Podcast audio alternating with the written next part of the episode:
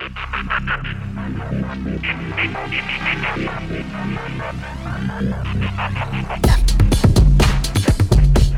Oi, tudo bem? Sejam muito bem-vindos a mais um episódio de MTCast, uma iniciativa da Mythic que busca trazer um apanhado, um compilado das notícias que mais chamaram nossa atenção relacionadas ao esporte eletrônico que aconteceram durante a semana. Eu sou o Caí Augusto e hoje a gente vai falar sobre a TSM e o seu acordo de naming rights de 210 milhões de dólares, mercado Bitcoin patrocinando agora também a CBCS, a Claro fechando com o INTZ e lançando um circuito de Wild Rift Valorant com uns 25 mil reais aí de prêmio.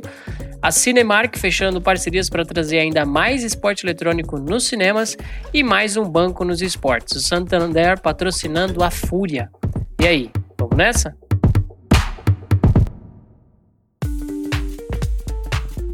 Bom, e começando uma notícia que se estendeu no decorrer do final de semana passado até agora é a de que a TSM fechou uma parceria de naming rights de 210 milhões de dólares é, é uma notícia muito interessante para a gente discutir aqui, mas primeiro vamos, vamos conhecer um pouco mais, né? Essa parceria foi feita com uma empresa de criptomoedas, aquelas que fazem trocas, vendas e intercâmbio de moedas digitais, chamada FTX, e essa parceria foi de 210 milhões de dólares. E o, o, que, o que é o naming rights, né?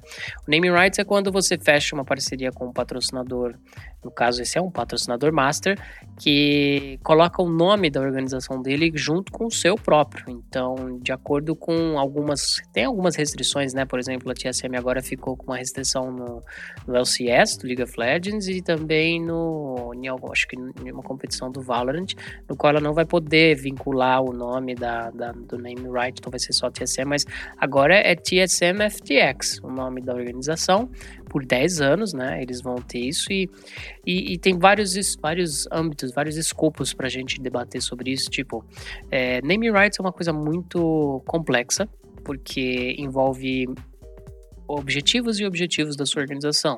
Isso também envolve a saúde financeira dela, porque o patrocínio de naming rights é o patrocínio mais caro que você tem e é uma cota só, né? Você não pode ter vários nomes na sua organização, né? Dentro do nome principal. Então, primeiro, envolve muita confiança entre o parceiro, né? O patrocinador e a organização. Envolve muita estrutura, porque é algo que não no caso da TSM são 10 anos, mas tem empresas que, por exemplo, no Brasil acho que fazem 2, 3 anos, assim, no máximo. Então, é, envolve um planejamento muito grande, uma grana muito grande envolvida, uma confiança muito grande. Mas aí, um, um dos assuntos, né, um dos das, da ótica, por exemplo, para a gente observar, é que a TSM não precisava, né, liberar os seus naming rights para ninguém, porque é uma organização muito grande, com um nome muito potente, muito poderoso, em que não é difícil ela ter um faturamento bacana em qualquer uma das vertentes dela. Então, é com certeza a liberação de naming rights e, a, e, a, e o fechamento de uma parceria tão longa assim é, é, é, é de certo que nas próximas semanas, no, no decorrer dos próximos meses, principalmente, a gente vai ouvir muita notícia da TSM, algum investimento específico que eles estão fazendo, alguma coisa que eles vão se expandir para algum lugar, ou alguma coisa relacionada a isso, porque não é à toa, né? Não, não é, é difícil a gente ver algo assim. E quando acontece, não é por motivos simples como simplesmente aumentar o faturamento da minha empresa em alguns, em alguns milhões de dólares, sendo que já estão acostumados a ver alguma coisa do tipo. Então, é bem legal. E um outro jeito de observar isso também é a potência que uma organização de esportes tem. Né? Então, tipo, ao ponto de uma, de uma empresa de criptomoedas, né? uma empresa financeira, do setor financeiro principalmente, é, encontrarem uma parceria de 210 milhões de dólares é uma vantagem e essa parceria ser relacionada a uma empresa, uma organização de esporte eletrônico, só mostra, né? E eu acho que isso é óbvio para todo mundo que está dentro do mercado, de que é uma coisa muito séria e que envolve muita grana e que essa grana rende muita grana.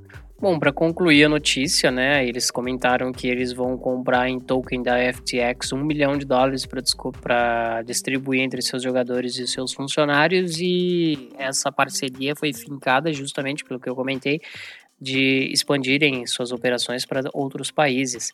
E o mais legal é que essa questão de naming rights ela não vem acontecendo há muitos anos. Então, um dia antes da, da TSM anunciar, a Dignitas também anunciou que está fechando uma parceria, só que dessa vez de quatro anos, né, com o Banco Digital também no setor financeiro e é naming rights. Então, parece que está ressurgindo aí essas essas, essas parcerias mais individuais, né, relacionadas a naming rights. Então, vamos ver se vira tendência novamente, porque é a mais cara de todas, então tem que ser feita com muita atenção.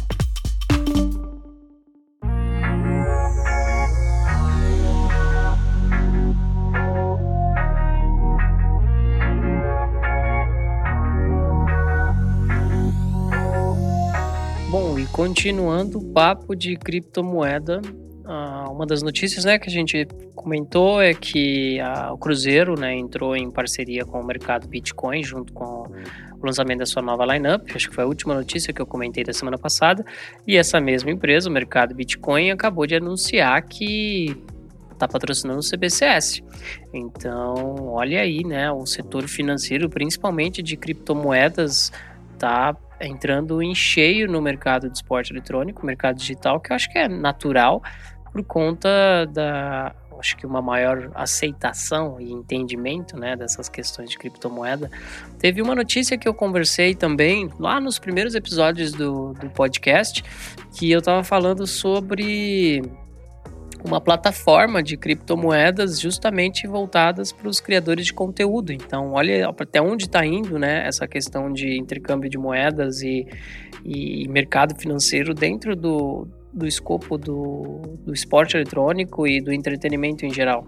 Então, que bom, né, que, que essas empresas estão dando esse primeiro passo. Eu sei que é muito mérito das organizações que, que firmam essa parceria, mas são, abre precedentes, abre muitos precedentes para outras organizações buscarem também seus próprios parceiros e todo o ecossistema continuar se desenvolvendo. Então, legal, que bom que está acontecendo lá fora e aqui no Brasil também não está demorando para acontecer, não só as, os números, né, que são outros, mas que nada nada diminui a importância de um acontecimento desse aqui no nosso país.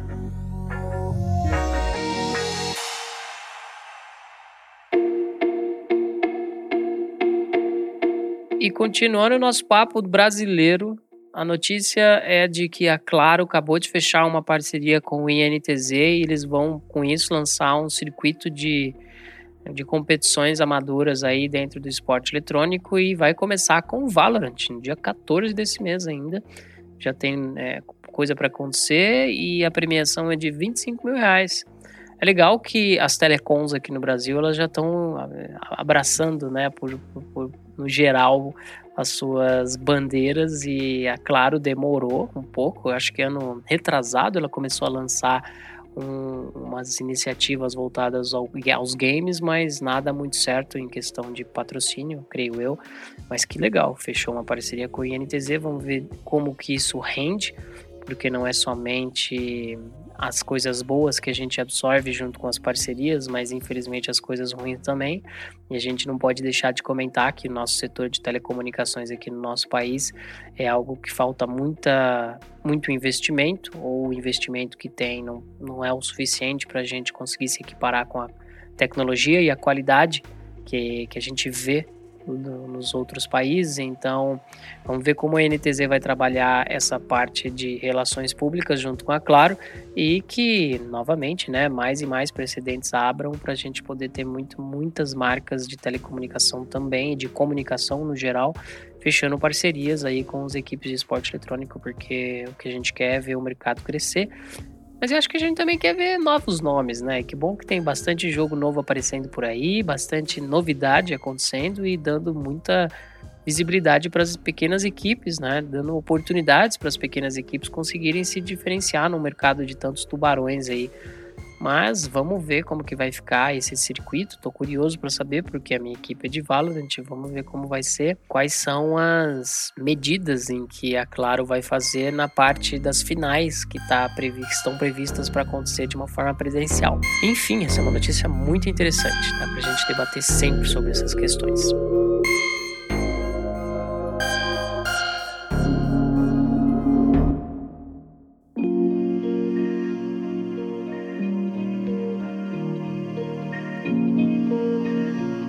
Olha, essa notícia que eu vou contar agora, é interessante em muitos sentidos. A notícia é de que a Cinemark fechou uma parceria com a Mission Control e vai trazer o esporte eletrônico para o cinema. E por que ela é interessante em muitos sentidos? Porque a gente não vai para o cinema faz tempo, né? Eu, pessoalmente, não vou para o cinema desde 2020, estou sentindo muita falta e não vejo a hora de poder. E é legal a gente. Eu acho que teve iniciativas dessa foi com o CBLOL, se eu não me engano, aqui no Brasil, que, que a Riot vendia os. Acho que foi com a Cinemark também, vendeu os ingressos para assistir o CBLOL no cinema. E, meu, muito da hora, uma iniciativa muito legal. E o entretenimento dessa forma casa muito bem, porque nós somos eletrônicos, nós somos aqui para. A gente assiste live, a gente assiste competição pela Twitch, por que a gente não consegue se reunir em um cinema para assistir a mesma competição? A gente vai ter uma torcida lá, sabe? Pequenas torcidas em clusters específicos, assim, na, na, nas regiões do país que vai oferecer né, uma forma da gente vibrar junto, não podendo, por exemplo, ir até o evento principal, por N razões. Então, é uma. É uma parceria que, cara, dá para replicar em tudo quanto é canto, todos os países, principalmente a Cinemark, que é muito poderosa no mundo inteiro. Então, olha que, que bacana, que notícia legal, mas que aqui no Brasil, por exemplo, no momento não ia dar muito certo.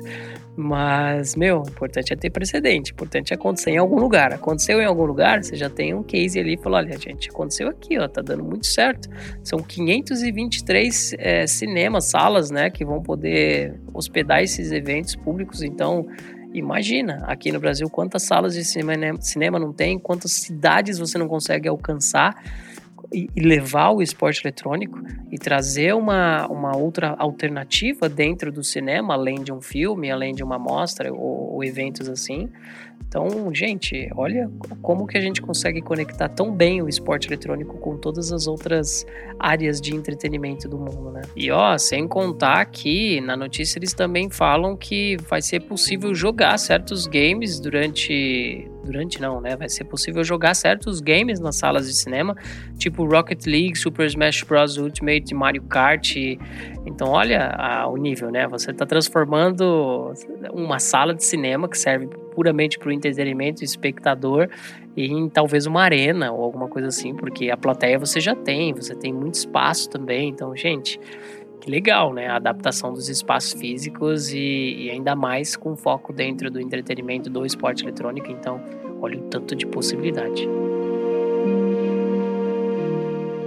Bom, e para a saideira de hoje, a notícia é a de que o Santander agora, além de patrocinar a Liga Brasileira de Free Fire, vai patrocinar a Fúria, então eles fecharam com a Fúria por um ano e em troca de é, exposição de marca, nome na camisa, criação de conteúdo, essas coisas convencionais.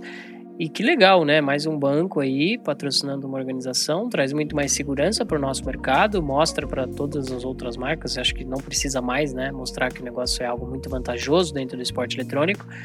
Mas é, é, interessante, muito bom. O ruim é essa questão de que acho que na maioria dos casos aqui dentro do nosso país as parcerias são prazo muito pequeno, né? Um ano só. Você ainda mais para marcas tão grandes assim, é, como bancos e, e outros tipos de, de, empresas que patrocinam as organizações. Um ano é pouco para você ter um resultado do calibre que essas empresas buscam, sabe? É claro que o, o brasileiro entrega muito, né? Tipo as organizações entregam para caramba. Mas eu acho que podia ter um pouco mais de confiança, um pouco mais de segurança aí para conseguirem fechar algo com um prazo um pouco maior, porque faz parte, né? Tipo, testes são testes, mas eu vejo muito de das organizações todo ano correndo para fechar de novo, sabe, para renovar e tudo mais, mas imagina se eles tivessem algo com um prazo mais longo. Acho que demora muito, né, para ter essa confiança, para ter esse retorno e eles falarem, não, legal, vamos fechar cinco anos, vamos fechar seis anos e tal, para poder pensar em um conteúdo, pensar em uma, em uma estratégia no longo prazo, com, sabe, com datas um pouco mais extensas, um pensamento um pouco mais é, voltado para esse tempo, né? Porque uma estratégia de 12 meses para uma, uma marcas tão grandes assim acaba faltando muito para entregar, ou às vezes você quer entregar demais para poder mostrar um resultado bacana e acaba é, não acaba perdendo alguma coisa, mas tipo, ter um tempo mais longo para você projetar algo com um crescimento mais estruturado e, e conhecer também melhor a, a, conexão que aquela marca tem com a sua organização e tudo mais é, é vantajoso para ambas as partes, né? Eu, não, eu preciso verificar pessoalmente se isso é algo que acontece só com a gente, mas todas as notícias que eu vejo dos gringos e fora do Brasil é, são coisas muito mais é, seguras para as organizações, né? Então, enfim, é uma um side note aí para a gente prestar atenção. Mas que legal, espero que, que dê muito certo essa parceria, porque a Santander já patrocina a Liga Brasileira de FIFA, então se tá dando esse próximo passo é porque viu que deu certo, né? Mas é, tem umas diferenças em patrocinar um evento e patrocinar uma organização e vamos ver se Santander fica contente com ambas.